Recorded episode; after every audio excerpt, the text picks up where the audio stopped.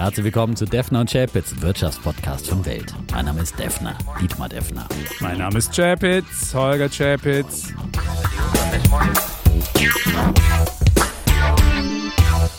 Die im Podcast besprochenen Aktien und Fonds stellen keine spezifischen Kauf- oder Anlageempfehlungen dar. Die Moderatoren und der Verlag haften nicht für etwaige Verluste, die aufgrund der Umsetzung der Gedanken oder Ideen entstehen.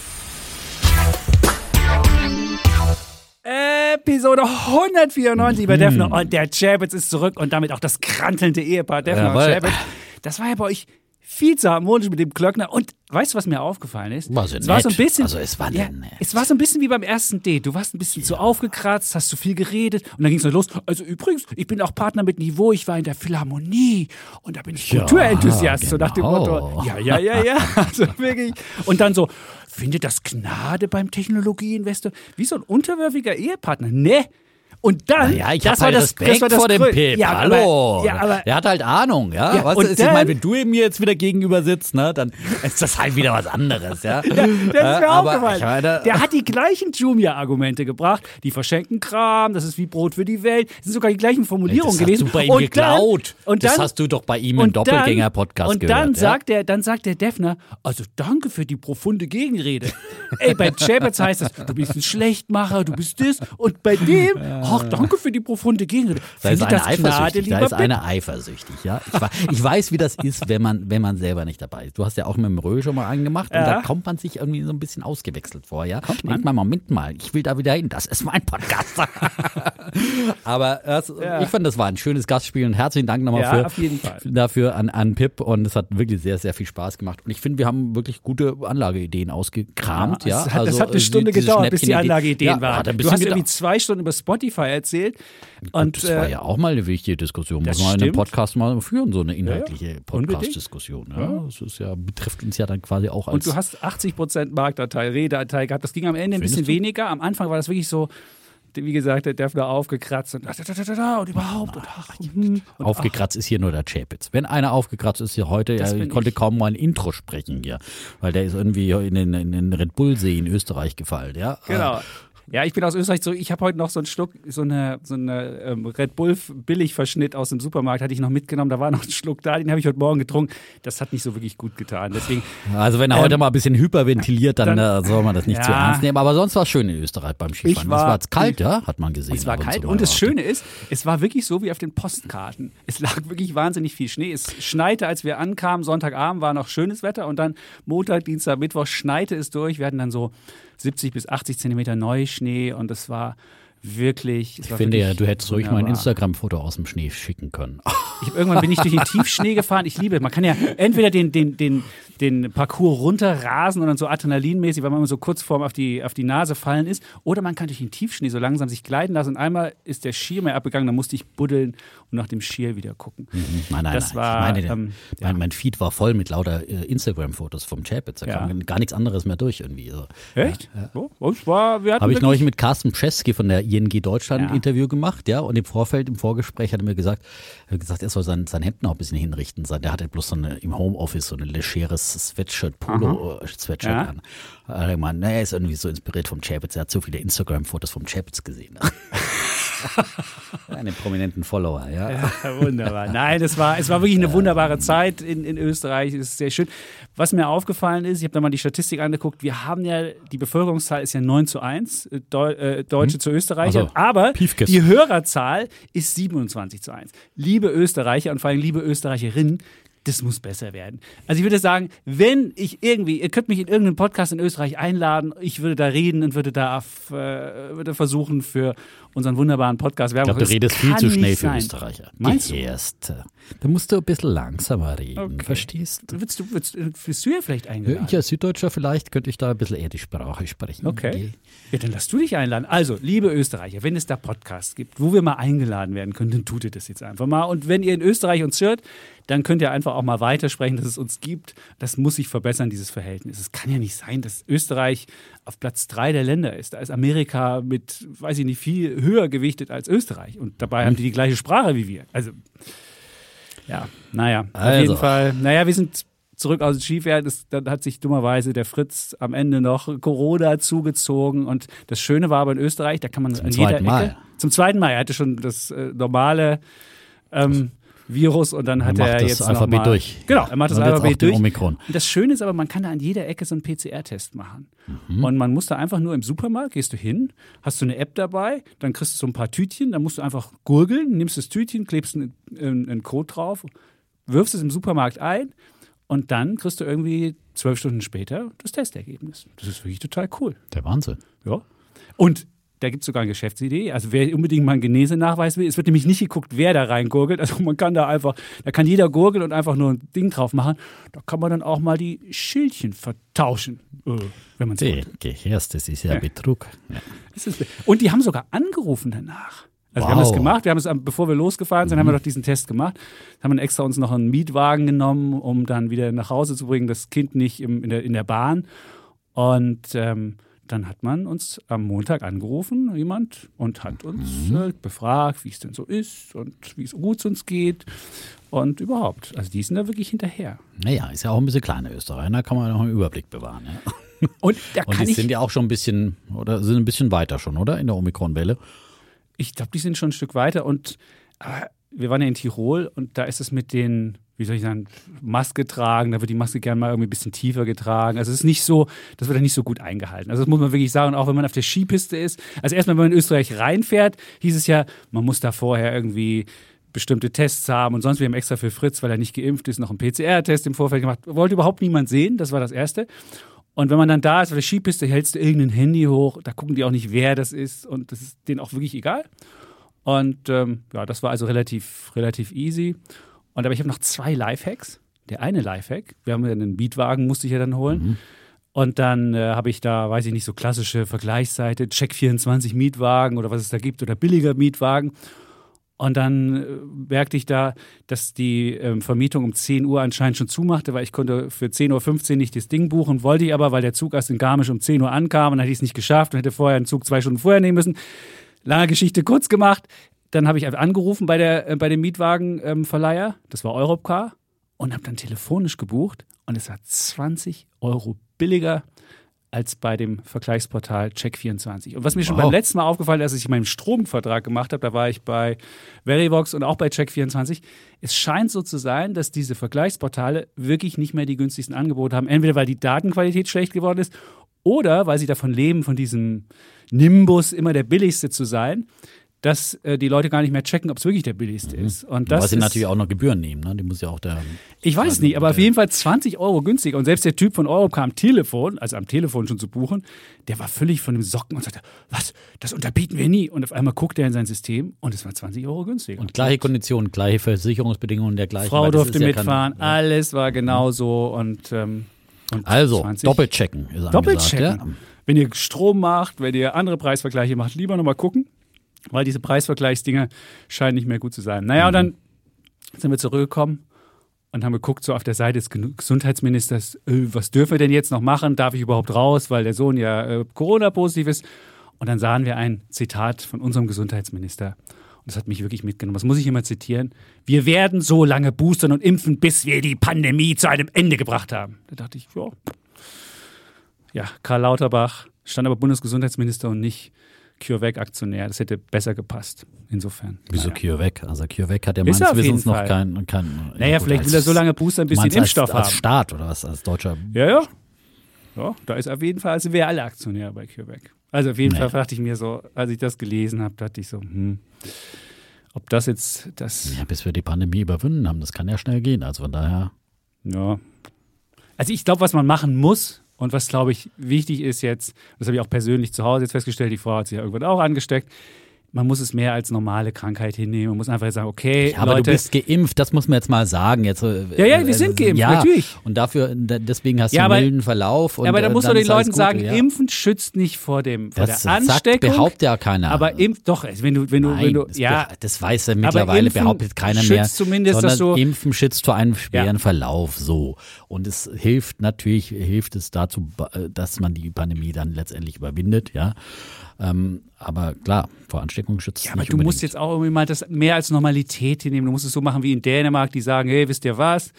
wir machen jetzt einfach unser normales Leben. Jeder hat ein Impfangebot Ja, meine, bekommen. ja jeder trotzdem- war jetzt ja, hier, jeder hat das Angebot bekommen, jeder konnte das annehmen und jetzt müssen wir einfach mit dem normalen Leben weitermachen. Und es kann doch nicht sein, dass du hier irgendwie weiter und nochmal, dann kommt, oh, dann kommt der Lauterbach und sagt, fünftes Mal impfen, sechstes Mal impfen und dann kommt die nächste Omikron-Variante und wo er überall warnt. Nee, Leute, echt, das ist jetzt eher zu einem normaleren Ding geworden und wir hoffen, dass es, dass es auch so Ja, wir bleibt. hoffen, dass es das Omikron äh, die letzte Variante vielleicht ist. Ja. Wir hoffen, wir hoffen, ja, und wir wissen aber vieles nicht, ja. Das und von stimmt. daher äh, ist es einfach, äh, ist Impfen immer noch was etwas, was hilft, ja. Und das eine ist die Impfdiskussion, das andere ist, dass wir langsam öffnen sollten. Und auch diese Diskussion muss man führen, aber vielleicht wartet man einfach nochmal zwei Wochen ab, wartet mal, bis die große Welle dann wirklich vorbei ist und dann kann man ja auch wieder zu Das hat gesagt Lauterbach ja auch, ich meine, dass man äh, vor Ostern, Ostern. noch Weißt äh, du, lockern Ostern kann. ist? Ja, im, äh, Ostern Mitte ist im April. Mitte ja, April. sorry, Guys. Das kann ja nicht sein, dass wir bis Mitte April noch irgendeinen so Kram haben. Ja, jetzt also jetzt gucke dich mal. der Gersmann hat mir die Zahlen geschickt.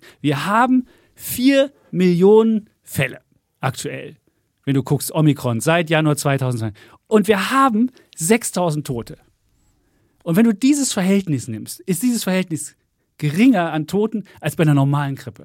Und mir kann doch keiner sagen, Leute, warum muss ich jetzt hier weiter und nochmal und nochmal und warnen und zumachen und hier und da. Das muss die doch, Leute. erzählt doch keiner vom Zumachen. Ja aber, ja, aber das ist, aber trotzdem wird doch nichts richtig, äh, so richtig geöffnet. Es gibt ja keine Perspektive. Man muss die Leute mal darauf vorbereiten, dass es jetzt eine normalere Sache wird. Und ich finde, das sollte man langsam mal so mental die Bevölkerung darauf vorbereiten. Okay, die Lage hat sich geändert. Wir können jetzt irgendwie, wir müssen den, den, die mentale Disposition das, der Leute mal das, das ist doch kein Problem, sich aufs Nee, Normale vorzubereiten. Da brauchst du dich doch nicht weiter gewarnt, was? und gemacht. Aufs Doch. Normale brauchst du dich nicht vorbereiten. Das magst du einfach, ja. Dafür ist es ja Nee. Gott sei Dank immer noch das Normale. So, wir wollten heute überhaupt keine Corona-Diskussion Ja, führen. aber Also ich finde meine, trotzdem was- an der, ja. Bei der persönlich, ich sehe ja, wie einfach, wie persönlich. schnell man sich anstecken kann. Und wir haben jetzt wirklich kein, kein Leben wie im Swingerclub oder irgendwas anderes Wildes, was wir machen. Wir sind ganz normal, sind vorsichtig unterwegs, tragen überall Maske, vermeiden irgendwie große Aufläufe und trotzdem kriegst du es halt. Und du kannst es halt nicht vermeiden, selbst wenn du ge ge geimpft bist und geboostert bist, was meine Frau ja ist, hat es trotzdem gekriegt. Also insofern ist es halt mehr Normalität oder sollte man auch irgendwie mal in der, in der politischen Kommunikation mitbekommen und das ist es irgendwie noch nicht. Gut. Gut, so weiter. Hab ich jetzt mal gemeckert hier. Welt. Muss ja auch So, mal sein. dann gab es auch einen Märkte in dieser Woche. Es Gab's? war weiter volatil und weiter eine Achterbahnfahrt. ja, ja, wir haben weiter die Inflationsängste, die uns natürlich an den Börsen weiter beeinträchtigen und die Zinserhöhungsängste. Ja, gab es Arbeitsmarktdaten in Amerika. Der amerikanische Arbeitsmarkt brummt, ja, und jetzt äh, gibt es schon die Spekulation, wie es hier in der Reuters-Meldung hieß, auf ein Trommelfeuer von Leitzinserhöhungen. Also die Märkte erwarten jetzt äh, fünf Erhöhungen mindestens im laufenden Jahr. Und, In Amerika. Äh, in Amerika. In Amerika. Und ich meine, das Neue in der letzten Woche war natürlich dann auch die EZB, die plötzlich auch äh, die Inflation sorgenvoll betrachtet. Ja, das äh, herzlich willkommen dazu, zu dieser Einsicht, muss man sagen. Äh, Frau Lagarde und äh, den Rest des EZB-Rates. Und äh, Lagarde schließt ja jetzt quasi nicht mehr aus, dass in diesem Jahr doch die Zinsen möglicherweise erhöht werden könnten. Ja, das hat sie ja vorher mal kategorisch ausgeschlossen. Und jetzt äh, erwarten die Märkte hier auch Zinserhöhungen, vielleicht sogar zwei Stück in diesem Jahr. Und also die Zinswende ist auch in Europa in Sicht, ja, und das ist äh, die neue Information, die letzte Woche eigentlich die Märkte dann auch erreicht hat und ja auch den Und DAX Frau dann Lagarde hat wieder auf zurückgerudert. Das muss man 15.000. ja auch sagen. Das muss man ja auch sagen. Sie hat dann, äh, wir nehmen das ja jetzt am Dienstag auf und am Montag war sie vor dem EU-Parlament und was hat sie gesagt? Ah nee, das mit der Inflation wird doch nicht so schlimm. Ich habe nochmal drüber nachgedacht. Wir werden da graduell vorgehen, wird nichts passieren, wir machen das doch nicht. Naja, Weil nämlich sie was hat jetzt passiert nicht mehr ist, Zins. was nämlich passiert ist, was sie nämlich auf der, auf der, auf der, auf der Pressekonferenz ausgeschlossen hat, und das ist selbst bis zu mir auf die Skipiste gedrungen, sie hat gesagt, wir sehen noch keine Spread-Ausweitung an den Bondmärkten. Und was ist passiert, ist genau das passiert. Wir sehen, dass die italienischen und die griechischen Anleiherenditen sowas von in die Höhe geschossen sind. Weil es mag ja sein, dass Italien jetzt wirtschaftlich besser dasteht und auch Griechenland wirtschaftlich besser dasteht als, als Deutschland, was jetzt die, ähm, das, das Wachstum anbetrifft oder die Wachstumsperspektiven. Aber die sind so hoch verschuldet, wenn die EZB da die, die, den Stimulus wegfährt, dann äh, könnte es sein, dass die äh, ja, Anleihspreads zu Deutschland wieder ein Stück weiter nach oben gehen müssen, um sowas risikoadjustiert zu machen. Muss immer gucken, wie hoch ist die Pleitewahrscheinlichkeit von einem Land. Und wenn man ähm, eine, eine Verschuldung von 200 Prozent am Bruttoinlandsprodukt hat, wie das äh, Griechenland der Fall hat, oder 170 Prozent wie Italien, dann ist das natürlich substanziell. Und deswegen, und deswegen kann die EZB auch nie so handeln. Und das ist, und das merkt man halt jetzt. Jetzt wird, wird man mal sehen, ob das wirklich so funktioniert. Das war immer meine Argumentation. Die EZB kann gar nicht handeln, weil dann der Laden auseinanderfliegt. Und mal sehen, ob die Märkte jetzt nur testen und nur blöffen oder ob die EZB nur blufft oder testet es wird auf jeden Fall ein spannendes Jahr werden. Wird auf jeden Fall spannend, aber ich glaube, die EZB muss letztendlich handeln. Sie muss sich letztendlich der Inflation stellen und auch beugen, wenn sie nicht komplett die Glaubwürdigkeit verlieren will. Und wir sehen jetzt auch, der IFO-Institut hat die Inflationsprognose gestern erhöht auf vier Prozent für Deutschland in diesem Jahr. Von vorher 3,3 Prozent war die Prognose. Also vier Prozent, das wäre noch höher als 2021. Eigentlich hatten wir ja gedacht, oder Ökonomen haben gedacht, dass wegen des Mehrwertsteuereffektes die Inflation in diesem Jahr wieder zurückgehen wird. Äh, Pustekuchen. Und äh, vor allem, weil IFO eben auch feststellt, dass die zum einen natürlich die Energiekosten, das kriegen wir alle mit, aber die Unternehmen geben die gestiegenen Kosten eben weiter und sie haben Möglichkeiten, auch äh, die Kosten weiterzugeben. Und das ist eben dieser Inflationstreiber. Und, ähm, und deswegen wird das, und äh, mir hat der Wolmershäuser Konjunkturchef gesagt im Interview, das ist das gleiche, ähnliche äh, Kausalitäten gelten ja auch für die Eurozone. Und überraschenderweise, das hat ja die EZB letzte Woche so verblüfft, dass äh, im Januar die Inflation im Vergleich zum Dezember nochmal angezogen ist auf 5,1 Prozent. Also überhaupt keine Entspannung in Sicht. Und das wird auch die EZB dann in ihren Prognosen im März beherzigen müssen. Und sie werden einfach ähm, die, die Türen öffnen müssen für eine äh, Straffung der Geldpolitik. Und ich glaub, denke, dass sie auf jeden Fall in diesem Jahr die Zinsen anheben werden. Also da ähm, gehe ich fest von aus. Und ähm, ja, sicherlich nicht Problem, in dem Maß wie die Fed und, und so weiter und nicht so stark und so weiter, aber sie werden es tun, was du ja bisher immer hast, immer gedacht, oh, EZB wird bis zum St. Nimmerleinstag so ungefähr äh, äh die Geldpolitik sie locker noch nichts halten. getan. Das würde ich sie haben noch nichts getan, sagen. das stimmt, sie haben noch nichts getan. Und sie haben dummerweise sich auch gebunden daran, dass sie gesagt haben, erst wenn die Anleihekäufe abgeschmolzen und dann können wir erst Zinsen erhöhen. Und das Problem ist... Gut, das ist in Amerika auch so. Ist auch so. Da ja, musst du halt, dann musst du halt schneller ja. Dann musst du deine Anleihekäufe Kurve dann runterfahren. Ja, aber das Problem ist, wenn du jetzt als EZB hättest ja sagen können, nee, wir können die Zinsen trotzdem anheben, hättest dann hintenrum über Anleihekäufe versuchen können, die Spreads unter Kontrolle zu halten. Wenn du jetzt einfach das wegziehst vorne, also nicht mehr eingreifst, wenn die Märkte durchdrehen und sie werden durchdrehen. Ich bin mir ganz sicher, selbst wenn es jetzt nicht darauf hinausläuft, dass Italien pleite geht, die Märkte werden das einmal testen, was da passiert und werden testen, ob die EZB im Zweifel doch irgendwas noch macht. Und dann wirst du mal sehen, was passiert. Ich bin da mir nicht so sicher, ob man da einfach so das so lässig machen kann. Ich gebe zu, ich bin überrascht, dass, dass Amerika so, so äh, solche er Erwartungen jetzt eingepreist sind. Ich kann mir das auch nicht vorstellen, wenn du ähm, verschuldet bist mit über 30 Billionen Dollar und äh, dann, dann kann sich Amerika das auch nicht leisten. Italien hat glücklicherweise im Vorfeld noch ganz viele langfristige Anleihen begeben. Insofern wird, wenn die Anleihenrenditen steigen, es nicht sofort die treffen und erst Stück für Stück sich in die, in die Preise einwandern. Insofern können die auch mal ein halbes Jahr mit höheren Renditen auskommen. Aber wenn das ein Jahr lang einfach, äh, weil sie wahnsinnig hohe Renditen sind, kann sich Italien das nicht leisten. Und dann könnte ich mir vorstellen, dass die EZB wieder kommen muss und dann wieder Schützenhilfe geben muss. Wir werden es beobachten ja. und begleiten, auf jeden Fall. Und ähm, ich habe heute auch ein paar, nochmal ein paar andere äh, Ideen dazu äh, zum Thema, wie sich die Zinswende in Europa dann auch an einzelnen Märkten aus. Das ist unser Thema aus, heute. Ja, genau. Und da wird richtig gestritten wieder, nicht so. Oh, ich habe da noch eine Idee mitgebracht. Findet das deine Gnade, lieber Pip? Nein, ich Schluss. So. So, jetzt.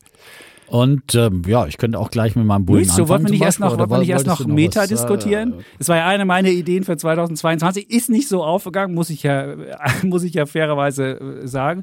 Ich hätte nie vermutet, dass der Markt die, weiß ich nicht, so stark abstraft. Die sind ja nochmal am Montag auch nochmal gefallen, nachdem sie gewarnt haben, dass sie möglicherweise ihre Dienste in Europa einstellen müssten, wenn denn diese Datenschutzrichtlinie nicht so äh, stattfindet, wie sie sich das vorstellen. Ähm, ja, Meta ist so ein ganz, es hat, was muss, was muss man sagen, sind, sind jetzt wahnsinnig günstig bewertet, haben einen Abschlag gegenüber dem Nasdaq 100 von 30 Prozent, selbst gegenüber dem breiten S&P 500 haben sie einen Abschlag. Aber was passieren kann, ist, wenn jetzt die Kunden abhanden kommen und man sieht ja, das, das äh, Userwachstum ist ja ist jetzt fast zum Erliegen gekommen. Und ähm, wenn da jetzt irgendwie die Kunden wegrennen, weil sie denken, oh, Facebook ist es doch nicht und die haben ja bisher jeden Skandal noch irgendwie durchgestanden und möglicherweise sagen jetzt die Leute, hey, jetzt habe ich doch die Schnauze voll und gehe woanders hin. Ich wüsste halt nicht, wohin man gehen soll, wenn man bei Instagram ist. Ich gebe zu, ich bin genervt, weil in meinem Feed A immer mehr Werbung kommt und, Und B immer mehr Chapitz-Fotos. Nee, das ist, das hast du. Chipits hast du ja abonniert, dann musst du ihn deabonnieren. Also, das ist ja kein okay. Problem. Aber was das Problem ist, du kriegst auch von Leuten irgendwelche Sachen, die du gar nicht abonniert hast, steht drin, weil du das Profil hast, habe ich dir das noch reingespielt. Und das ist wirklich schon was Nerviges. Und deswegen finde ich, ähm, ist Facebook, also Instagram ist so wirklich so hart an der Grenze, da kannst du nicht mehr viel monetarisieren. Bei WhatsApp könntest du noch mehr machen, da ginge noch was. Und dieses Metaverse, diese Idee, wann Das war ja kommt, deine Idee, weshalb du die, Ja, die Aktie haben da wolltest haben sie ja und so weiter. Und das war ja bezahlt. dieser Hype. Ich meine, das, das, darum habe ich ja damals gesagt, also da bin ich skeptisch, wie gesagt, mit dem ganzen Metaverse-Hype. Ja, da wurde halt wieder ein unheimlicher Disco-Kugel aufgehängt, so ungefähr, ja, und jetzt kommt hier dieses Metaverse. Das, das heißt halt erstmal, das sieht man jetzt auch, äh, das heißt erstmal Geld ausgeben für Facebook, ja, äh, investieren mit ungewissem Ausgang. Und wenn sie jetzt irgendwie noch auf dem absteigenden Ast bei den, bei den Usern sind letztendlich und auf der anderen Seite viel Geld investieren müssen und die, diese User vielleicht gar nicht mehr rüber äh, retten können ins neue Metaversum, äh, dann, äh, ja, möglicherweise macht ein anderer das Rennen, wie auch immer diese neue Internetwelt dann irgendwann mal aussehen wird. Ähm, also, äh, das ist äh, ein bisschen problematisch, finde ich, wenn, wenn ähm, Meta hier jetzt so ein bisschen, ein bisschen auf dem absteigenden Ast ist und, und dann legen sie sich auch noch mit den europäischen Regulierern an und drohen hier, dass sie Instagram und Facebook dicht machen. Ja, gut, das äh, ist bestimmt eine Drohung, die die Europäer sehr ernst nehmen. Ja, Ja, Und, sie haben es äh, zurückgewiesen, nur das ist, gilt, ja auch für andere US-Unternehmen. Du musst es sehen, das geht ja generell darum, darfst du die Daten in Amerika verarbeiten, die in Europa erhoben werden. So, und das haben betrifft ja ganz viele US-Konzerne. Ich weiß noch, das ist ja bei Microsoft und Teams nicht anders, deswegen konnte das bei uns an der Schule nicht eingesetzt werden. Ja, die Daten werden ja in Amerika und so weiter. Und es ist ja, es ist ja bei ganz vielen US-Konzernen so. Und ich bin mal gespannt, was da jetzt was da jetzt rauskommen wird. Aber wenn man halt, wenn man jetzt bei Facebook einsteigen wollte, also wenn man sich jetzt die, die Schätzung anguckt, die jetzt noch da sind, dann ist es wirklich wahnsinnig günstig. Da wird sogar noch erwartet für dieses Jahr ein Umsatzwachstum von 13 Prozent, fürs nächsten Jahr Umsatzwachstum von 17 Prozent. Und wenn man die Gewinnsituation sich anguckt, hat man auch nochmal 20 Prozent in diesem und nochmal 20 Prozent im kommenden Jahr. Nur basiert das halt alles auf Daten, dass die Nutzer so bleiben, dass es ein gewisses Nutzerwachstum noch gibt.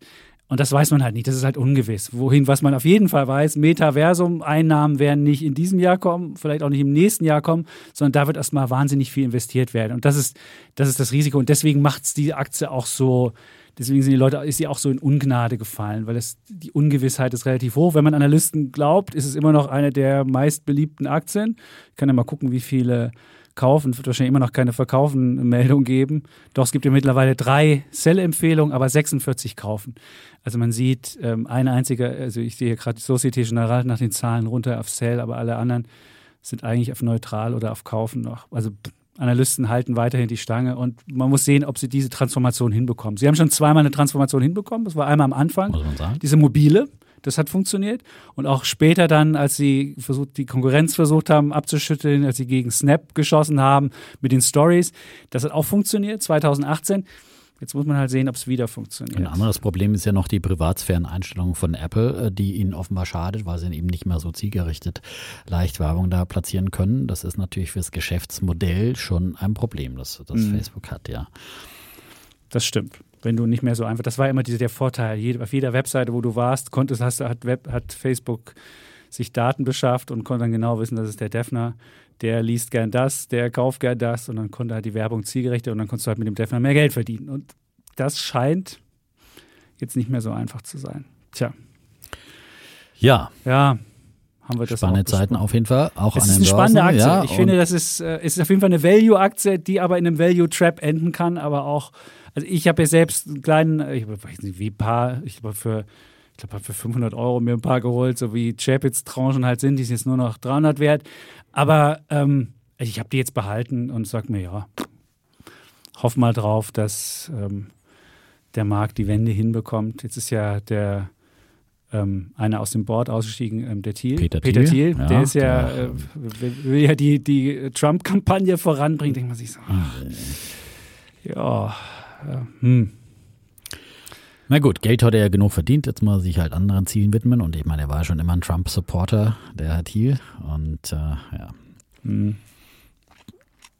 Aber bist sehr ein gut. bisschen Ist ja, sprachlos. ist ja letztlich gut. viel weniger als ich. Du bist ja so mitteilsam hier. Ja? Ja. Das ist, ist, äh, Ich habe auch eine Woche nachzuholen. ja, wollte ich dich in deinem Fluss nicht unterbrechen. Ja. Also, ähm, wie gesagt, darf ich meinen Bullen st- vorstellen? Du hast gesagt, alles. Du hast Bullen, Bären, genau, alles, was oder du willst. noch was anderes hier anbringen. Bitte. Weil dann würde ich mit meinem Bullen der Woche anfangen. Der bezieht sich den eben auch auf ähm, die Zinswende, die wir hier möglicherweise auch in Europa jetzt äh, bald sehen.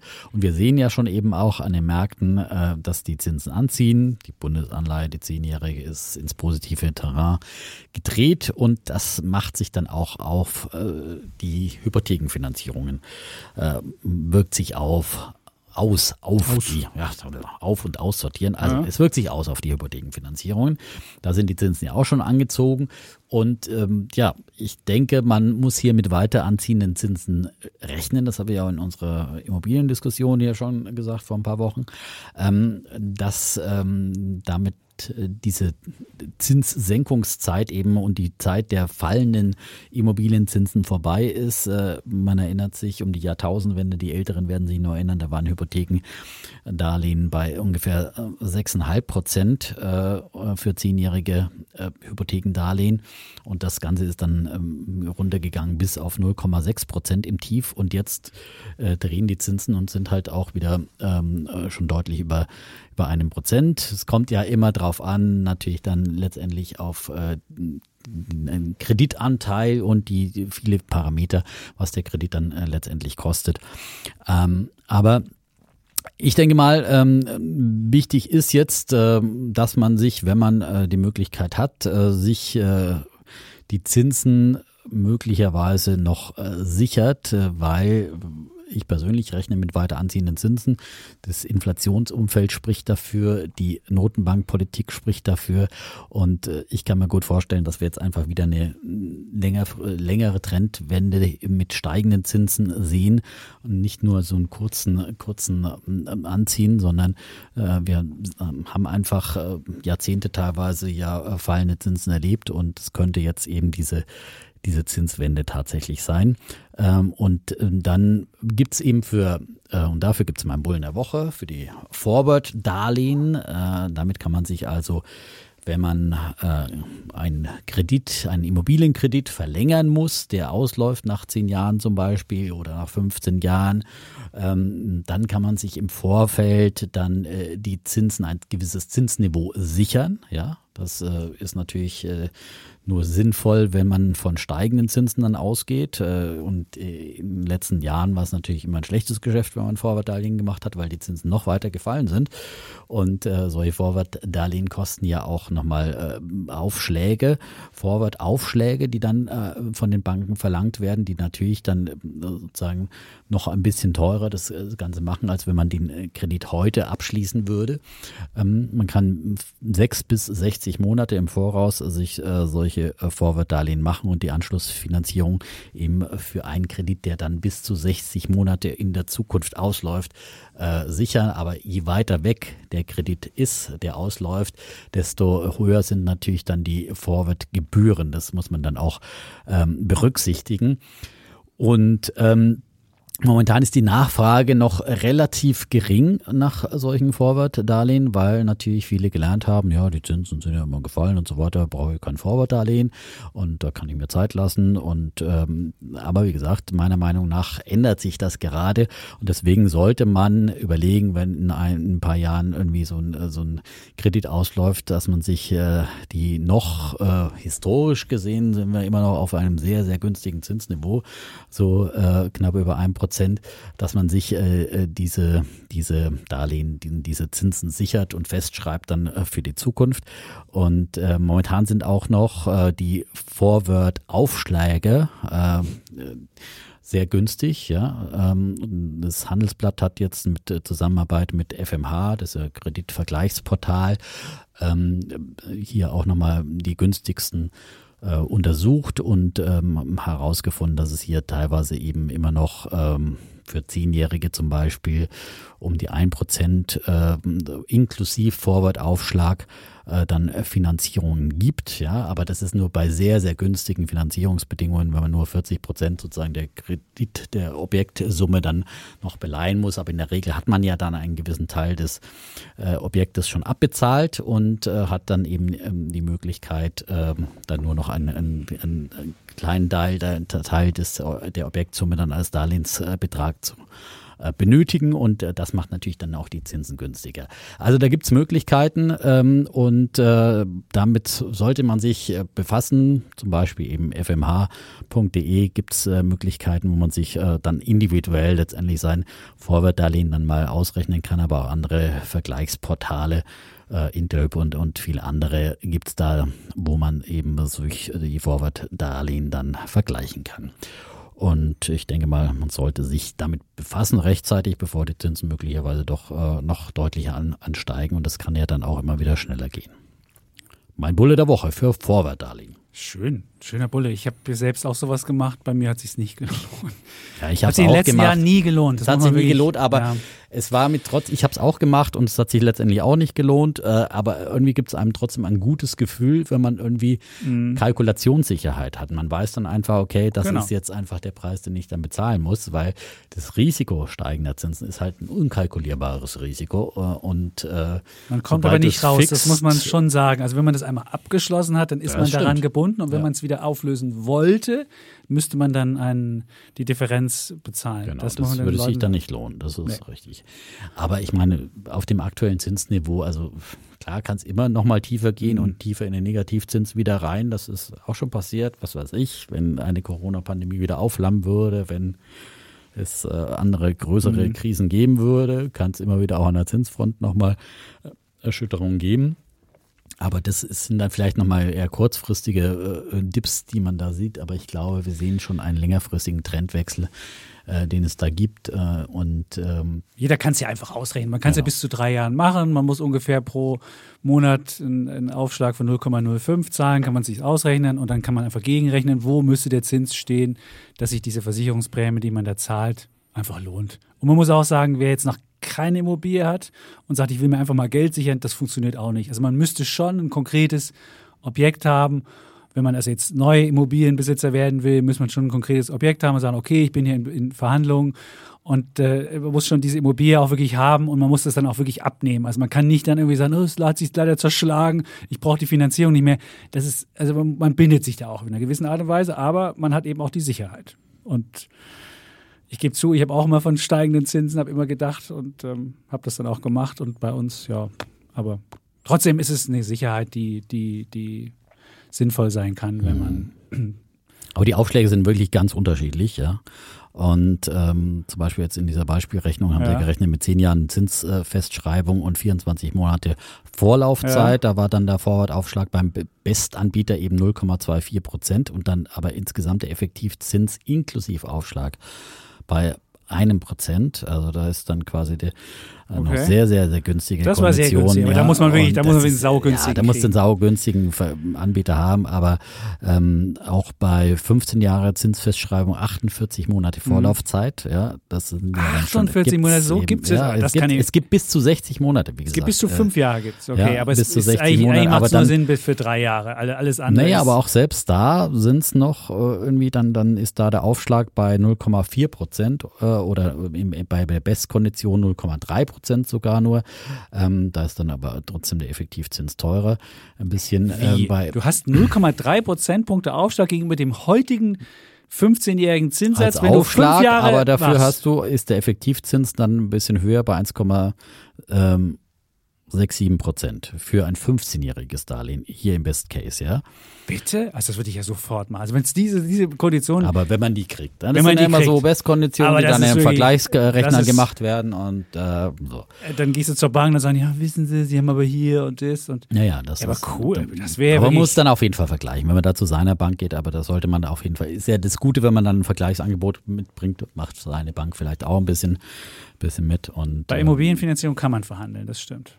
Das haben wir auch gemacht. Das man ist ja dann nicht mehr an seine finanzierende Bank gebunden und wenn man jetzt wirklich nur noch 40, äh, 50 Prozent irgendwie abzuzahlen hat, dann hat man wirklich äh, beste Ausgangsbild, mhm. weil da hat die Bank überhaupt kein Risiko mehr vom Objektwert. Das Stimmt. ist ja ganz klar. Das ist ja die Hypothekeringshilfe für 40 Prozent dann immer verkauft des Wertes. Ja. In der Regel ist ja der Wert auch gestiegen und von daher mhm. ist das dann relativ leicht zu erreichen. Schöner Bulle. So, dann komme ich auch zu meinem Bullen, wenn wir, wenn wir jetzt schon so in bullischer Stimmung sind. Jo. Mein Bulle ist, habe ich aus Österreich mitgebracht, oh, ist eigentlich. Red Bull. Ja, da kommt, genau, Red ah. Bull, das ist auch ein, ein Beispiel für meinen Bullen.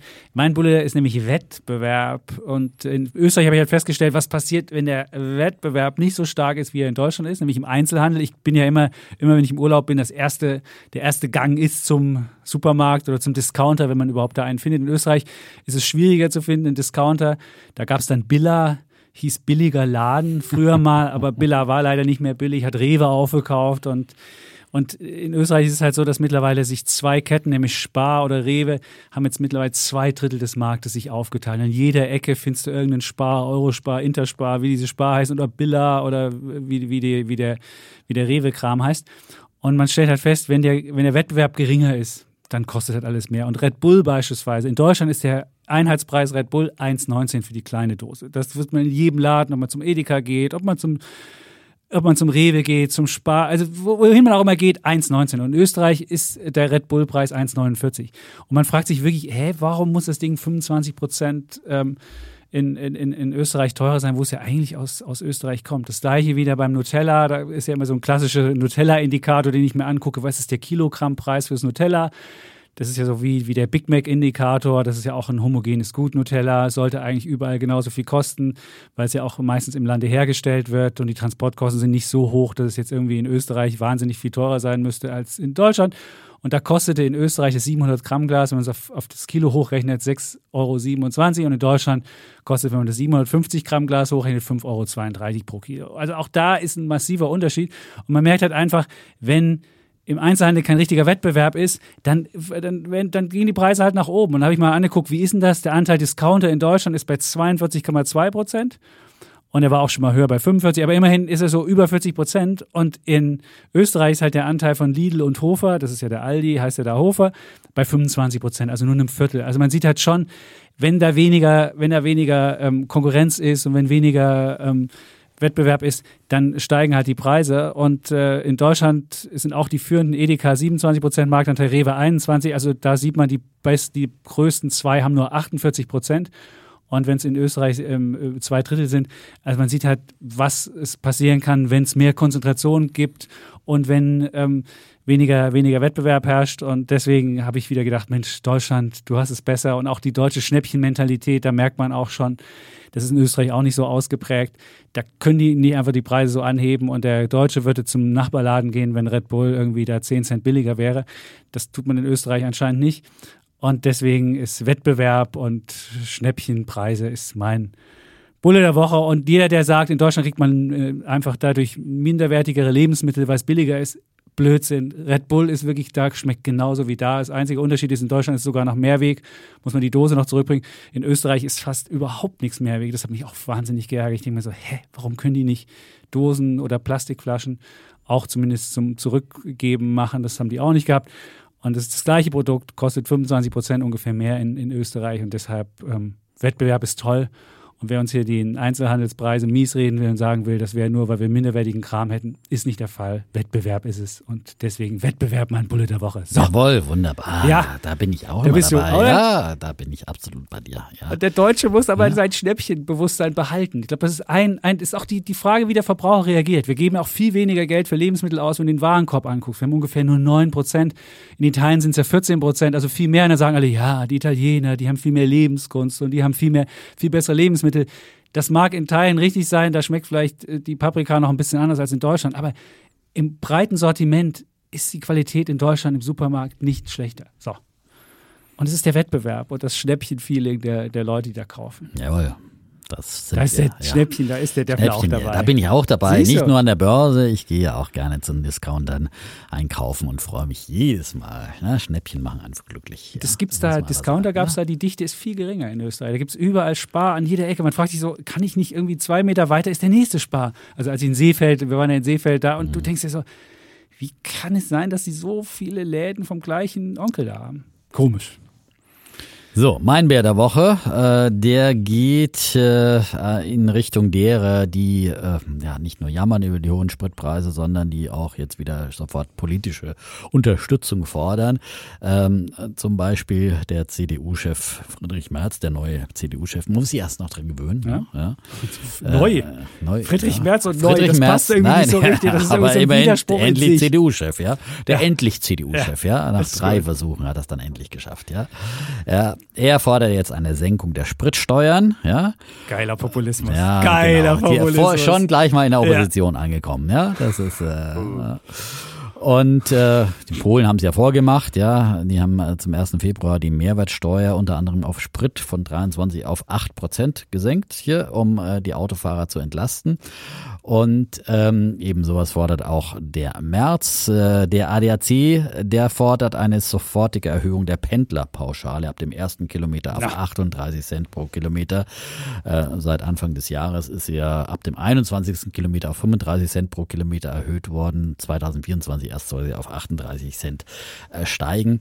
Und ja, diese äh, Forderungen schießen momentan ins Kraut. Äh, und äh, ich halte davon Überhaupt nichts, weil es einfach äh, zum einen äh, finde ich einfach äh, würden dadurch wieder komplette Fehlanreize geschaffen, wenn man jetzt hier wieder staatlich äh, alles sofort äh, orchestriert. Ich meine, Autofahrer müssen sich einfach auch darauf einstellen, dass sie sich an einem in einem freien Markt, in einem Wettbewerb bewegen, wo auch Energiepreise mal fallen können. Ich habe ja 2020 in der Corona steigen meinst du? Äh, steigen, Entschuldigung, steigen ganz genau. Äh, 2020, als die die Benzinpreise ganz tief waren und als der Ölpreis ja zeitweise im, äh, im Minus war sogar sogar negativ und ähm, natürlich auch es günstige, günstigere Spritpreise gab. Da hat ja keiner davon gesprochen, wir müssen jetzt die Pendlerpauschale kürzen oder wir sollten jetzt die Steuern erhöhen oder was auch immer.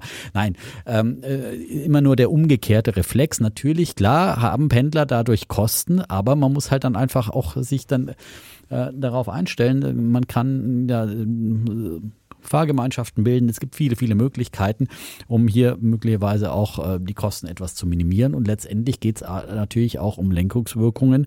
Ähm, und ähm, die Pendler werden eh schon gepampert, muss man halt einfach immer wieder sagen, vom, vom Staat dafür, dass sie sich irgendwo ihr Eigenheim im Grün finanzieren und den teuren Mieten und den teuren Anschaffungspreisen in den Städten entgehen. Das ist ja eh schon eine gewisse Verzerrung, weil einer, der sich hier in, äh, in einer Stadtlage eine teure Wohnung äh, kauft, kriegt ja davon äh, dafür auch keinen Zuschuss äh, von, von Staatswegen und verhält sich eigentlich äh, ökologisch äh, noch vorbildlich. Also im, im, im allgemeinen Interesse im Sinne der Gesellschaft äh, müsste es eigentlich sein, dass man eben ähm, weniger Pendler hat und äh, dass man versucht eben, dass, dass weniger äh, Verkehr äh, ist zur Arbeitsstätte. Und ähm, ja, und deswegen ähm, denke ich, es, ähm, sollte man diesen Forderungen nicht nachgehen. Ich habe jetzt keine Sorge, dass die Ampelregierung mit, mit den Grünen an der Regierung auf diese Forderungen eingeht. Äh, Linden hat jetzt zwar gesagt, so kann ja mal drüber reden, wenn die anderen mitziehen, aber das werden sie sicherlich nicht tun. Also von daher äh, besteht jetzt da nicht unbedingt die Gefahr, dass diese Forderungen äh, erhöht erhört werden, mhm. aber ähm, der will uns doch die Strompreise schon senken, der Lindner, hat er doch gesagt.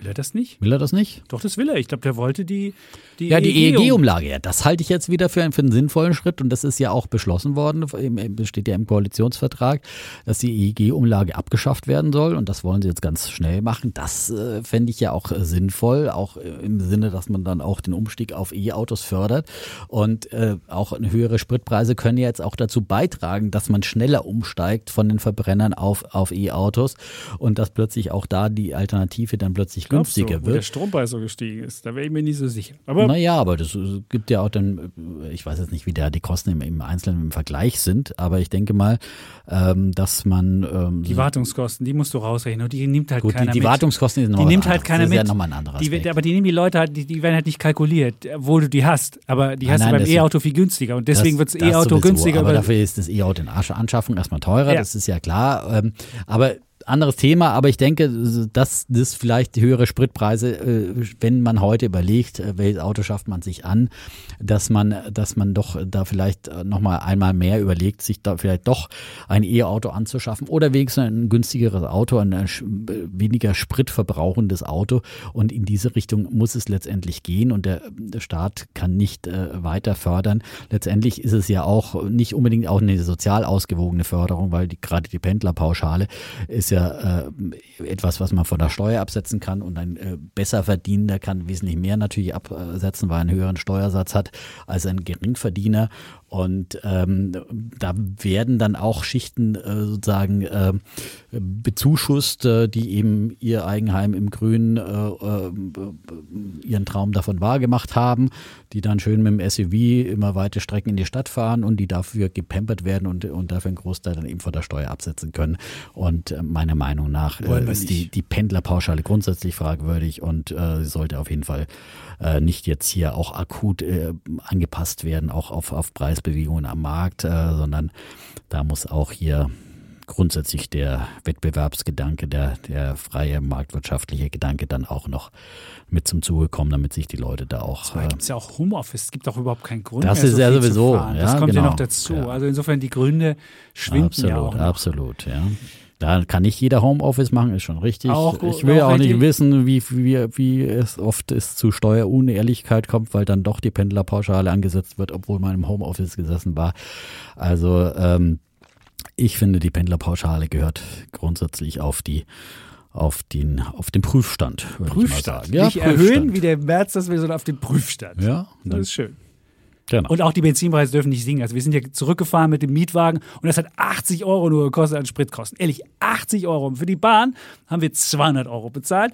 Und als wir dann das Ticket storniert haben, sind die Sitzplatzreservierungen, die sind nicht erstattet worden, obwohl wir den Sitzplatz überhaupt nicht eingenommen haben. Und diese Bahn geht mir so auf die Nerven. Also da merkte man erst, wie unflexibel und wie, wie auch, wie teuer sie sind. Und wenn du dann mal was stornieren musst, aus gutem Grund, wir hätten es ja auch in die Bahn setzen können, einfach so tun, als ob irgendwie nichts wäre. Das machen wahrscheinlich auch viele. Und dann stornierst du das und kriegst deine Sitzplatzreservierung nicht zurück. Also ehrlich, und wenn du 80 Euro nur Benzinkosten hast von Österreich bis hierher, äh, das ist, das, da kannst du mit einer vierköpfigen Familie Bahn nicht mithalten. Und wenn du jetzt sagst, das muss aber doch billiger werden, nee. Finde ich auch. Hast du völlig recht. Dann macht lieber die Bahn mal günstiger oder macht mal Jawohl, Wettbewerb genau. auf der Schiene. Das ist äh, wirklich, ähm, ja. Wir haben uns neulich beim Schaffner beschwert. Herr Scholz war es und der wollte irgendwie was Blödes und dann hat er gesagt, es gibt ja Konkurrenz, Flixtrain. Fahr mal Flixtrain. Zwei Verbindungen am Tag irgendwie, da musst du aber nur in Großstädte.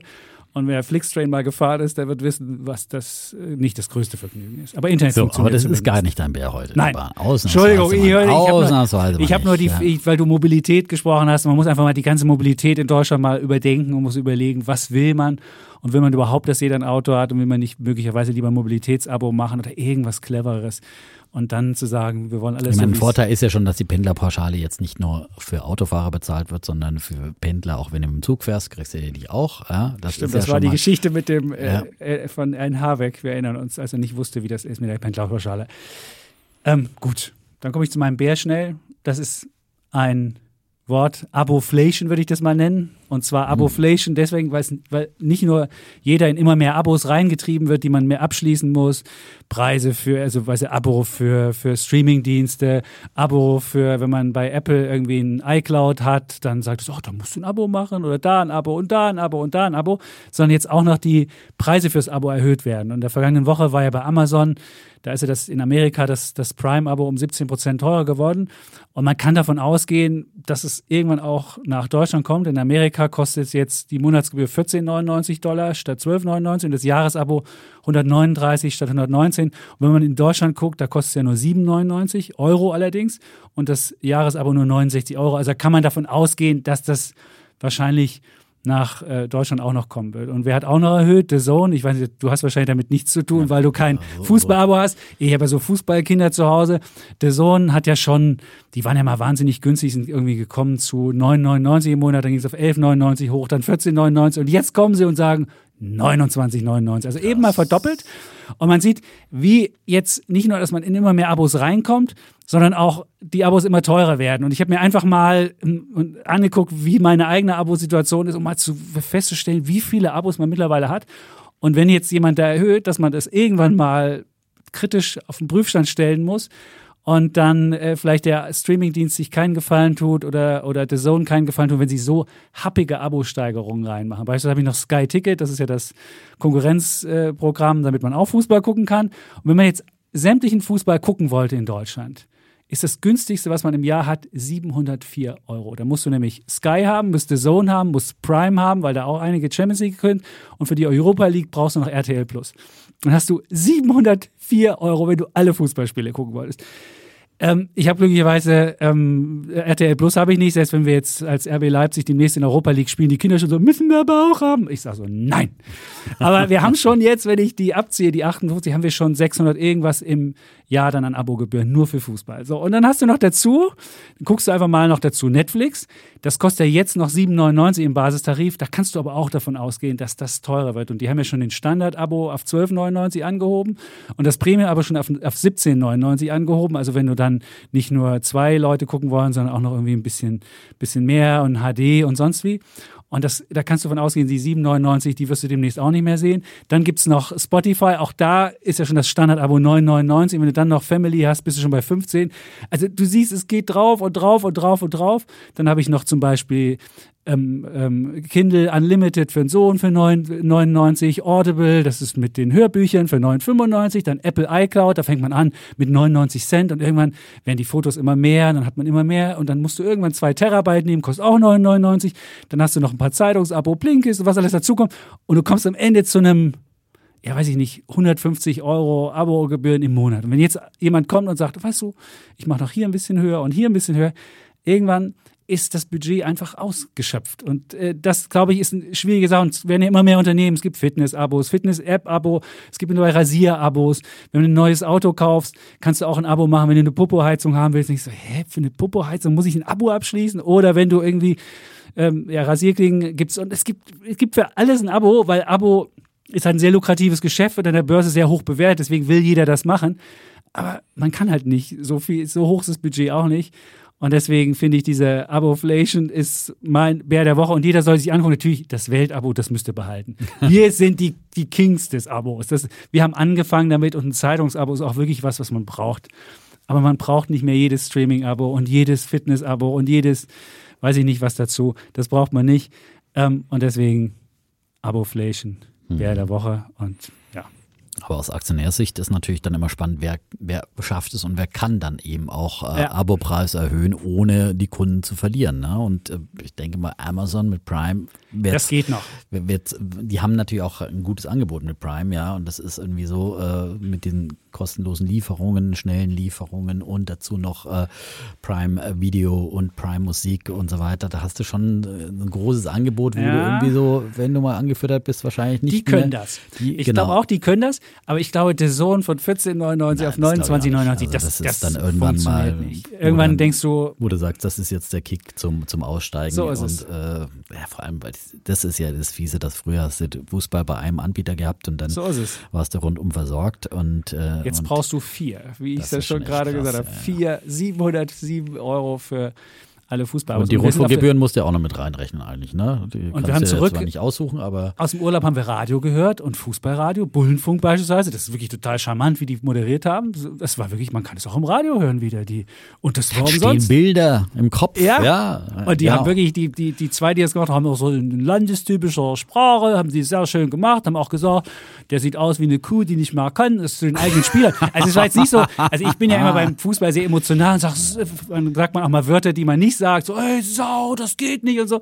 Und das machen die überhaupt nicht, sondern die haben das wirklich sehr, sehr gut gemacht. Und dann brauche ich auch keinen The Zone mehr. So, habt es. Ja, Bescheid gesagt hier. Aber Da höre ich Radio, sitze da und höre so wie früher. Genau, Die wieder Konferenz, du erinnerst dich, in alten Zeiten. zum guten alten Dampfradio. Ja. Radio. Ja, gut. Ja, und mit der Podcastwelle, ich meine, man, man entdeckt ja wieder das Audiomedium wieder ganz neu. Das und da stimmt. ist natürlich auch, ich meine, früher Ehrlich, hat man ich- immer heute im Stadion gehört, äh, in öffentlich-rechtlichen Rundfunkanstalten, ja. Ja. und das war man auch mit Leib und Seele dabei. Aber Audible, ich Am komme einfach nicht hinterher mit Hörbüchern. Das, ich habe gar nicht die Zeit, ja, stelle ich wenn man fest. Podcast hört, ich meine, ja, äh, du hast, ich habe meine, meine, weiß ich nicht, vier, fünf Lieblingspodcasts.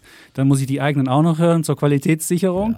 Und ähm, ja, Kindle. Unlimited hatte die Freundin auch lange und jetzt hat sie aber auch alle Krimireihen ihrer Lieblingsautoren. Der hast ja auch nicht, nicht alle Bücher und die ganz tollen, die kosten ja dann auch immer wieder. Die Mhm. musst du dann eh dazu kaufen. Also von daher hast du dann auch wieder mal, mal ausgelesen und äh, Ah, der Sohn mag das halt.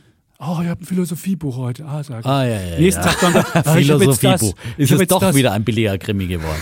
Ja, Nein, kein, aber der ist halt so sprunghaft auch, was so seine Vorstellung. Ich nutze es auch nicht, weil ich gar keine Zeit zum Lesen habe, aber er nutzt das sehr gern und äh, wenn immer das Handy zur Hand nimmt und wir sagen, jetzt wieder Handy, sagt er, ich lese ein Buch. Ah, musst sag ihm eine. Kindle in die Hand drücken. Bei- Beim Kind gibt es keine anderen Medien, die er da. Das hat er schon, das hatten wir eben schon gegeben und das hat er irgendwo verdaddelt. Ah, Aber wird das immer Handy- gesagt, Handy in der Hand und ich lese ein Buch. Das Ja, ist ja. doch alles nur Vorwand. Ja? Ja, ja, ja, ja, aber gut. Muss man die Lesefortschritte kontrollieren. So. Sehr schön. Oder die Inhaltsangaben des Buches. So, Kommen wir noch uns Wie haben wir denn für ein Thema? Wir wollen nicht viel Äh, überziehen Thema wie ihr letzte noch. Woche Nein, nein, nein, nein, nein. Wie wir haben haben wir noch? Wir haben noch ein bisschen über eine halbe Stunde jetzt. Ist zu schaffen. Thema. Wahnsinn. Ah, das da können wir richtig vertiefen hier. Das ist ja wie in alten Zeiten. Also, da macht der Defner mal seine Brille gerade. Die Lesebrille noch mit Genau. euch. Herr Defner, würden Sie bitte Ja, beginnen mit Ihrem kleinen Seminar? Genau, zum Euro-Franken-Wechselkurs. Kannst du es ein bisschen geschmackvoller vielleicht sagen, worüber wir diskutieren wollen? Im, Im Wandel der Finanzmärkte, ja. Und Unter in- Berücksichtigung- unter Berücksichtigung der, Zins Der Zinssituation. sensitiven Situation äh, in einer äh, inflationären Zeit. Ja? Ja. Das wäre das Pro-Seminar-Thema Ja, heute. sehr schön. Ja. Sie können sich einschreiben. Ja. Und, Und äh, im Begleittext finden Sie dann die Links zur Veranstaltung. ja. wir haben doch gar keinen Begleittext. Stimmt. Doch haben wir. Das schreibe ich jedes Mal. Du schreibst ja einen kleinen Text, Ja, aber nicht. aber der ist nicht lang, das Ja, stimmt. Ja, So, gibt es keine Links, ne? Nein. Hier bei uns muss man zuhören. so Mitschreiben, es. ja. Mit- Gibt es keine Skripte, die. Nein. Äh, Nein, es geht wirklich in der Tat um äh, den Schweizer Franken und äh, sein Verhältnis zum Euro, also den Euro-Franken-Wechselkurs. Er wird ja immer in, aus Sicht des Euro angegeben, also ähm, Euro-Franken. Wir sind aktuell dabei 1,054 ungefähr, gerade mal geschaut. Und ähm, das heißt, äh, eben, eben aus, aus, aus Sicht des Euro, der Euro ist äh, im, im Vergleich zum Franken äh, sehr, sehr niedrig. Der Franken ist sehr, sehr hoch im Vergleich zum Euro. Und ähm, er hat in den letzten Jahren eben ähm, immer mehr an Wert zugelegt, der Franken und der Euro zum äh, Franken immer mehr an Wert verloren. Ich kann das aus eigener leidvoller Erfahrung sagen. Ich habe es ja öfters schon mal erzählt. Ich habe ja meine erste Immobilie 1997 dann mit, zum großen Teil mit einem äh, Frankenkredit, Fremdwährungsdarlehen äh, finanziert, das ich ja immer noch habe. Und ich hoffe ja, dass ich irgendwann mal Aber ich glaube, der Zinsunterschied ist gar nicht mehr so groß. Der war damals Nein, richtig damals, groß. Da hat damals war das, richtig Verkaufsargument ein fetter Zinsunterschied, in der Tat, ja. Und äh, mit dem wurde man in diese Fremdwährungsdarlehen gelockt. Und wenn man dann natürlich ein Schnäppchenjäger war wie ich, äh, dann äh, haben da alle anderen Kontrolllämpchen ausgesetzt und mh, hat der Bankberatern und so weiter äh, vertraut, ja. Und ähm, ja, was man, was ich damals natürlich nicht kommen habe sehen, äh, ist, dass der Franken so rapide abwertet. Also damals, äh, ich habe diesen Kredit bei einem Euro-Franken-Kurs von 1 äh, über 1,60 genommen damals. Also musste Das war 61 Franken für 1997. einen Euro bezahlen, umgerechnet. Richtig? Also Euro-Franken ist Du genau. musst 61 Franken für einen Euro. Genau, so. Genau. Ja, genau. Jetzt haben wir 1,05. Wir sind ja Genau. fast bei Und wir sind okay. bei, eins, jetzt sind wir bei, bei Parität. Ne? Fast. Also ich hoffe ja, persönlich hoffe ich natürlich, dass wir irgendwann wieder mal zu 1,60 zu kommen. 1,60 Träum wahrscheinlich nie weiter. mehr wieder. Nein, das ist, glaube ich, das, aber irgendwo wieder in, in andere Richtungen. Aber dass wir zumindest mal eine, eine Trendwende einlösen. Und dann ging es jahrelang nach unten. Da hat die äh, Schweizer Notenbank ja irgendwann mal einen, ähm, äh, eine Grenze eingezogen und hat gesagt, hier bei 1,20 war es. Ja, ja, das war das zweite Erlebnis bis 2015, genau, damals habe ich ja dann auch äh, mal auch noch mal über CFDs dummerweise dagegen gewettet, ja. Also die, die, und nicht dagegen gewettet, sondern gewettet, dass die Schweizer Notenbank auch diesen Mindestkurs dann einhält, ja. Mindestkurs äh, äh für den Euro-Frankenkurs und mhm. Höchstkurs für den Franken aus Sicht des Franken. Das ist immer ein bisschen kompliziert mit ja, den zwei äh, Sichtweisen.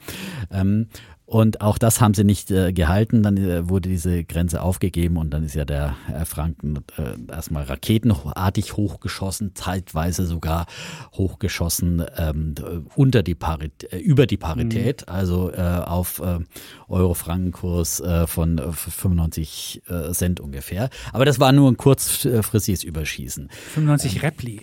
Das heißt dann Rappen. Du musst dann sagen 75 Rappen für einen Euro musstest du nur noch zahlen. Du musstest weniger als einen Franken dann zahlen für einen Euro. Es war teilweise 80 Rappen. Stimmt. Rappen ja. muss ich dann sagen. Rappen. Nicht Cent, ja, genau. Ich glaube, musst du also, Rappen sagen. Naja, das stimmt, ja, genau. Also, ähm, und das war natürlich ein krasses Überschießen, aber seitdem hat sich ja dann wieder ein bisschen, also über, über, über einem äh, äh, Franken eingependelt, Euro, äh, Schweizer Franken, über eins. Ähm, und äh, ist aber in letzter Zeit, jetzt war doch der, Aufwertungsdruck immer wieder stärker, auch für den Franken. Der Franken ist also ähm, angezogen und der Euro hat nachgegeben und jetzt ging es eben wieder Richtung Parität. Ähm, der Euro war dann äh, schon fast wieder kurz bei, bei einem Franken, also bei 1,03 ungefähr, war, waren die letzten äh, Tiefs aus Sicht des Euro. Ähm, und die, eine gewisse Wende kam jetzt eben mit der EZB-Sitzung am äh, letzten Donnerstag. Da, haben, äh, da hat dann der Euro sowohl zum Franken als auch zum, äh, zum Dollar ähm, erstmals wieder angezogen, auch in, innerhalb der Sitzung, als äh, die Pressekonferenz war, innerhalb der Pressekonferenz, äh, als die Aussagen eben kamen von Lagarde, dass man sich Sorgen über die Inflation macht und als sie eben eine Zinsanhebung für dieses Jahr jetzt nicht mehr wie vorher kategorisch ausgeschlossen hat. Und ich könnte mir vorstellen, dass das jetzt wirklich so eine Art Trendwende ist, äh, möglicherweise, äh, weil wir sehen ja in der Schweiz noch wesentlich größere Negativzinsen und äh, wenn jetzt die EZB tatsächlich beginnen sollte, hier im Laufe des Jahres die Zinsen anzuheben, äh, könnte der äh, Zinsunterschied wieder etwas größer werden. Und ich glaube nicht, dass die Schweizer Notenbank dann, ähm, denn für die ist ja natürlich äh, der hohe Franken ähm, ein Problem. Die Schweizer Wirtschaft hat sich äh, allerdings schon gut darauf eingestellt, muss man ehrlicherweise so sagen. Hätte ich auch nie erwartet, dass die mit so einem hohen Frankenkurs äh, so gut zurechtkommen. Ähm, und trotzdem äh, ist es natürlich äh, ein Exportnachteil für die für die Schweizer Wirtschaft, wenn der Franken so hoch ist, wie er momentan ist. Und deswegen wird sicherlich die Schweizer Notenbank nicht sofort auch die Zinsen anheben, ähm, wenn die äh, die EZB das tun wird, zumal die, sie auch keinen so großen Druck haben, weil die Inflation äh, in der Schweiz momentan auch niedriger ist als im Euroraum. Und ähm, der Unterschied ähm, 1,5 Prozent. Ist die, die, Inflation, die Inflation genau, ja, genau, ja. Und äh, es gibt ja auch immer den, letztendlich, die, was ist eine Währung letztendlich wert? Das zeigt ja oft auch dann die, die Kaufkraft und von einer Kaufkraftparität ist man ja ganz weit entfernt. Ähm, ähm die Kaufkraft eines Euro in der Schweiz, die liegt halt nur bei äh, ungefähr äh, 59 Cent. Und äh, das zeigt einfach, wie krass äh, überbewertet der, der Franken ist. Und ähm, ich wie gesagt, kann mir vorstellen, dass es hier jetzt eine Wende gibt mit einer veränderten äh, Zinspolitik, äh, die ansteht in der Europäischen Union, in, in, in, der EU, nicht in der EU, sondern in der Eurozone durch die EZB. Und äh, mag trügen, aber äh, und dann kann aber auch aus sowas äh, eine Wende sein, eine Trendwende werden, die dann halt auch wieder in, in deutlich andere Höhen führt. Momentan ist es geht einfach auch um die Erwartungen. Die Erwartungen sind äh, äh, immer nur noch in die eine Richtung gewesen und alle haben schon von Parität äh, gesprochen und unter Parität. Ähm, das war so glasklar und äh, möglicherweise ist die Erwartungshaltung eben so ähm, eindeutig in Richtung starker Franken Gedanken, dass äh, dann doch vielleicht äh, Marktteilnehmer äh, überrascht werden, dass äh, viele, die ihr Geld dann irgendwo in der Schweiz geparkt haben und damit in den letzten Jahren viel gute Erfahrungen gemacht haben mit steigenden Kursen, ähm, dann möglicherweise auch wieder zu einer Umkehr äh, verleitet werden und ihr Geld auch wieder abziehen werden. Eine okay. Überlegung. Gut, jetzt muss ich ja, wir haben ja, wir wollten ja eigentlich über EZB schon diskutieren, aber das haben wir nicht hinbekommen, weil wir schon ähnlich ticken, was, was anbetrifft. Aber bei Schweizer Franken bin ich, bin ich völlig anderer Meinung, weil die Schweiz ist ja nicht, gegenüber dem Dollar magst du recht haben, da ist der Euro wahrscheinlich noch unterbewertet.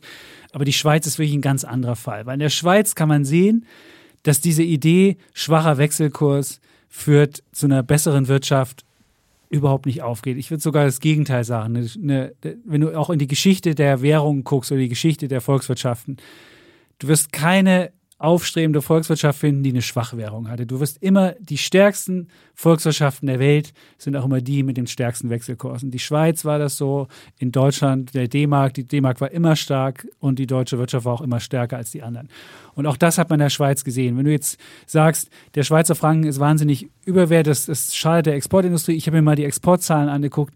Die Exportzahlen der, der Handelsbilanzüberschuss ist gestiegen. Die sind, die sind auf Rekord gestiegen, die Handelsbilanzüberschüsse. Und wenn mir jetzt jemand sagt, ey, aber der Franken ist doch das, die Unternehmen haben sich einfach da angepasst. Und die hatten in den vergangenen Jahren einfach Zeit, das zu tun. Und das Schöne ist ja eine starke Wechselkurs. Du hast kannst, kriegst ja günstiger deine, deine Einkaufspreise, also du kannst günstiger Rohstoffe kaufen ähm, und solche Sachen. Also da hast du auch Vorteile davon.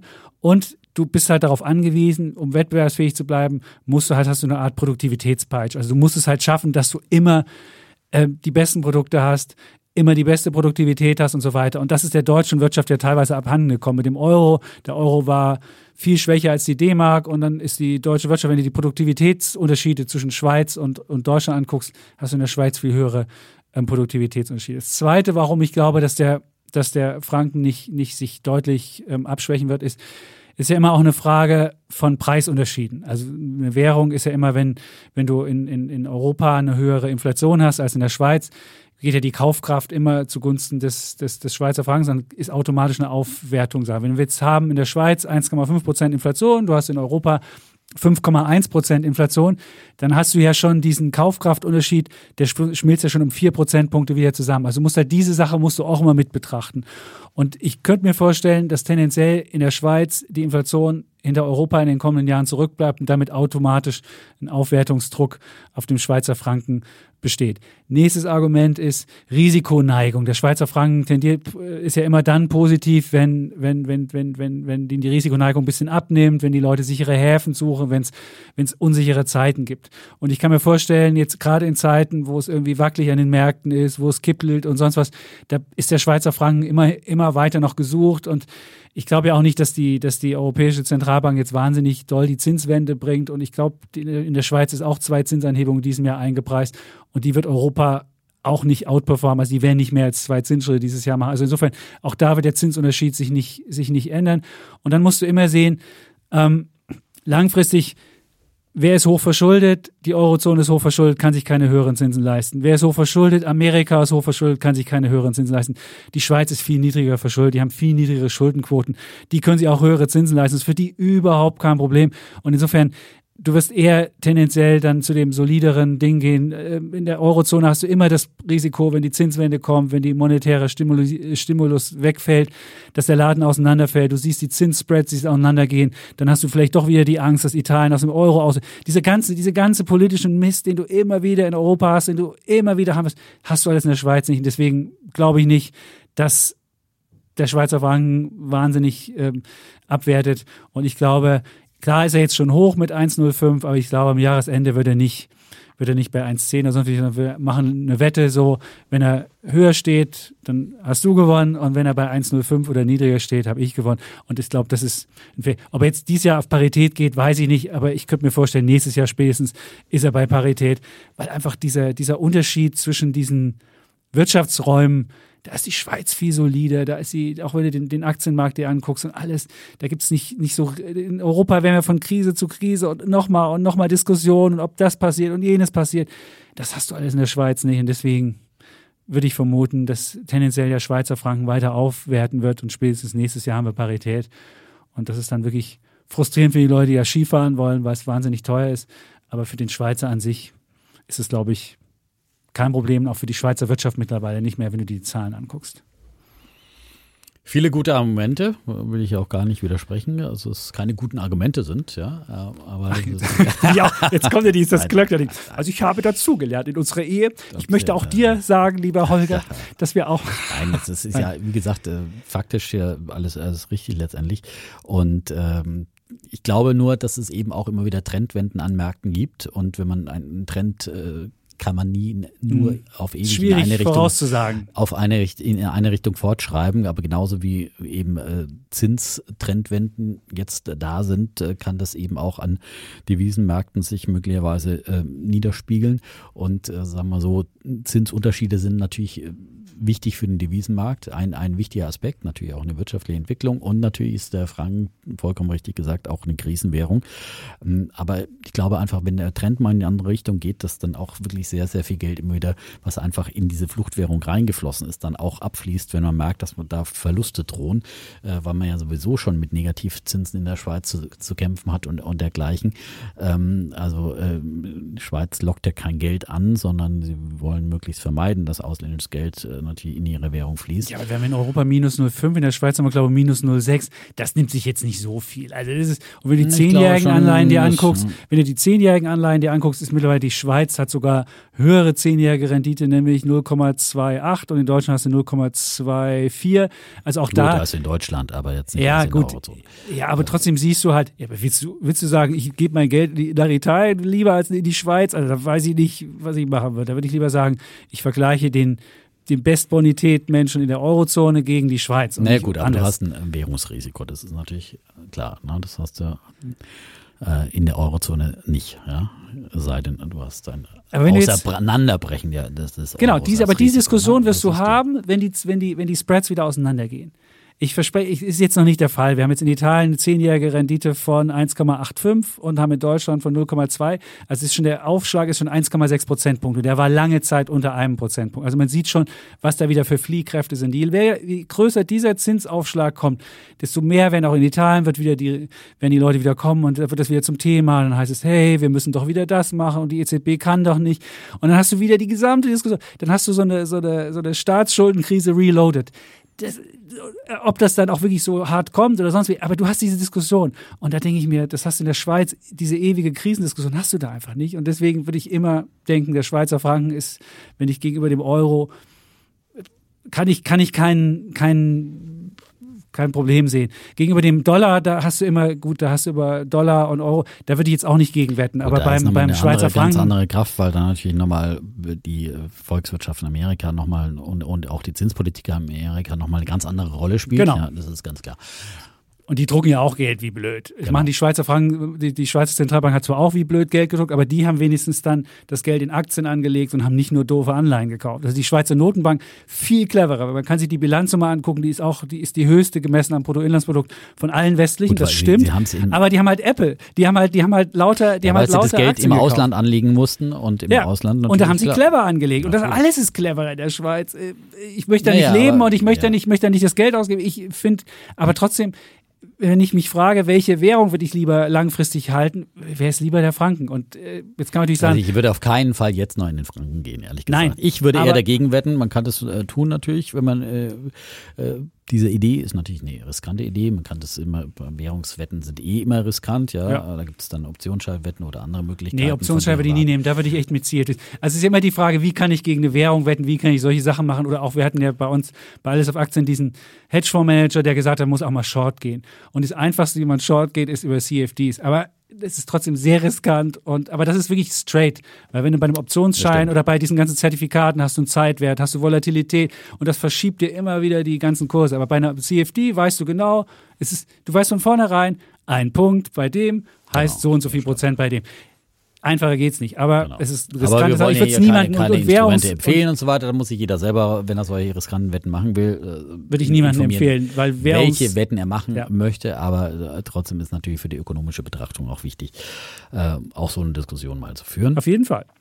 Und, äh, ja, und wer Schweizer Aktien, also wer, wer, jetzt einfach Schweizer Franken geil findet, der kann einfach sich einen Schweizer ETF holen. Dann hat er zwar nur Roche, Novartis äh, Nestlé und noch ein vierten. Also ja, das, das, besteht halt meist aus diesen Aktien. Aber das ist auch besser gelaufen. Wenn man sich anguckt in den letzten zehn Jahren, welche Aktien, die Schweizer Aktien konnten wegen des Währungseffekts mit, de, mit der Wall Street mithalten, obwohl das eigentlich langweilige Aktien sind. Aber also auch, das sind natürlich auch gute Aktien. ja klar, Aktien, aber, aber es sind keine Hightech-Buden, wie man, wie man sie da erlebt in, in Amerika, sondern es ist halt einfach auch der Währungseffekt, der damit ähm, Wertgewinn geschaffen hat. Also man kann auch die Wette so machen, wenn man das will. Oder eben, ja. Kann man. Aber eine Währungswette immer nur über Aktien zu spielen, weil da wieder bei Aktien wieder ganz viele andere Aspekte, die Unternehmen sichern da teilweise ihre Währung wieder wieder ab oder sind Ja. auf den Weltmärkten aktiv und so weiter. Also es ist jetzt nicht zu sagen, ich wette jetzt auf einen steigenden Franken und deswegen kaufe ich Schweizer Aktien. Also ich glaube, diese, die, diesen Nee. Schluss sollte man nicht unbedingt machen. So. Ähm, ja, ich würde sagen, wir haben diese Diskussion Ja, die Welt haben wir umrundet. Der Defner hofft immer noch drauf, dass er. Musst du Welt, eigentlich, die- musst du eigentlich die Zinsen, um- musst du eigentlich die. Zinsen dann in, oder wie machst du das? Musst du Zinsen eigentlich dann in Schweizer Franken Naja, zahlen? klar, musst du in, in Schweizer Franken, die werden halt dann immer umgerechnet. Ja, aber jetzt mittlerweile habe ich da Gott sei Dank ja auch äh, günstige Zinsen und äh, die Immobilie ist gestiegen und so weiter. Also, aber ich, das, ich würde trotzdem irgendwann mal, Willst du das mal glattstellen irgendwann? irgendwann schon, aber ich würde trotzdem noch ein bisschen warten. Also ich glaube schon immer noch, dass der, dass der Franken Bei noch mal 1,20. nachzieht, Ja. Bei wann würdest du glattstellen? Ja, 1,20? vielleicht, bei 1,20, wenn es dann eine passende Verkaufsgelegenheit gibt zum Beispiel. Man muss ja dann die Immobilie verkaufen, zum Beispiel, logischerweise. Ähm, um, ja. Aber mittlerweile bin ich da aus dem Gröbsten raus. Also es war natürlich, äh, zeitweise ist das wirklich nie lustig mit so einem Fremdwährungsdarlehen, weil dann äh, steigt dein Kredit, ja, und wo ich ja immer so voll beliehen bin, äh, der Wert deiner Immobilie steigt nicht so schnell wie der Wert oder die Kosten, äh, de- dein Kredit gegen Wert. Und dann, wenn da die Bank äh, sehr, sehr streng ist und sagt, Moment mal, Glattstellen, Herr ja, Defner? glattstellen, Herr Defner, dann äh, siehst du alt aus. Ja. Das war in, Also- in Osteuropa war das ganz oft, in Ungarn, da haben viele, da Überall hat sogar der Staat eingegriffen. auch und ja. äh, also überall in, sehr vielen Entwicklungsländern natürlich, die Fremdwährungsdarlehen haben, ist es ein Problem, auch gerade jetzt in diesem Zinsumfeld. Ähm, wird es auch wieder zum Problem werden für viele Länder und für viele Emerging Markets, weil da kriegt man ja oft äh, noch nicht mal äh, vernünftige Kredite im eigenen Land, deswegen muss man da Fremdwährungskredite nehmen. Ähm, und bei mir war es einfach nur schlecht beraten. Ne? Das ist einfach, aber damals haben halt die Leute immer gesagt, ja, das ist überhaupt kein Problem. Also äh, Franken ist ja immer quasi stabil und äh, da zeigt man dir dann Kurven, wie es immer stabil seitwärts ging, ja. Und wie der Zinsgewinn aussieht. Nach zehn Jahren haben sie so und so viel Genau. Zins, äh, Zinsen gespart. Ja, dann. ja das war Äh, Währung können Fall schwanken. Ja. ein schlechtes Investment und äh, aber der insgesamt, Rat wenn ist du es- wenn du immer, es mit der Immobilie ja rechnest- heute, heutzutage ja Aber wenn du mal alles so unterm Strich machst, hast du noch mit Gewinn ja, dann gemacht oder komme ich jetzt dann schon wieder mit Plus raus, natürlich, siehste. weil die Immobilie auch gestiegen Ja. ist, ja. Aber ähm, lange Jahre war es natürlich dank der des steigenden Immobilienmarktes war es dann letztendlich dann doch auch wieder. Aber es war natürlich lange Jahre äh, nichts, wo man irgendwie so äh, ja. Ich habe da jetzt nicht schlecht damit geschlafen, aber auch äh, es hat einen nicht unbedingt Freude gemacht, sagen wir es mal so. Zumal wenn es die erste Wohnung ist, ja. Also da, aber man muss halt am Anfang manchmal auch Lehrgeld bezahlen, ja. Und der Defner ist immer noch fröhlich und ist ein glücklicher Mensch. Und das, Das ist ja das Wichtigste. Und das ist bei jeder Anlage, bei jeder Anlage, die ihr habt, solltet ihr glücklich bleiben. Und wenn eine Anlage unglücklich macht, dann ist es die falsche Anlage, oder? In der Tat, aber manchmal kann man sich auch nicht so leicht, also vom Hypothekendarlehen kann man sich nicht so leicht trennen wie von einer Aktie. Das ist dann auch Dass man mehr verheiratet. richtig. Ne? Das ist So, So, jetzt haben wir die Welt wirklich umrundet. wir haben sie umrundet, in der Tat. Schön, dass der Chapitz wieder da ist, ja. Aber du warst heute zu ruhig. Ich, ich, Ich finde, das bin das nicht mehr so gewohnt, nicht. wenn ich hier überfahren Das werde. geht so ja. nicht. Die Leute werden sagen, der Champions hat die ganze Zeit geredet, unangenehm. Diesmal war der definitiv. Dafür hast du das letzte Mal mehr geredet. Insofern ist es unterm Strich genommen. Also wer jetzt die Folge für zu Champions dominant fand, der hört einfach die letzte. Wir müssen uns das wieder einpegeln. Da hat ja? der Defner mehr geredet. So, So, so. wunderbar. Welt ist umrundet und äh, wir sagen einfach wie immer Tschüss. Und Ciao. Bleiben Bulle. Und Bär, Defner. Und Chapitz.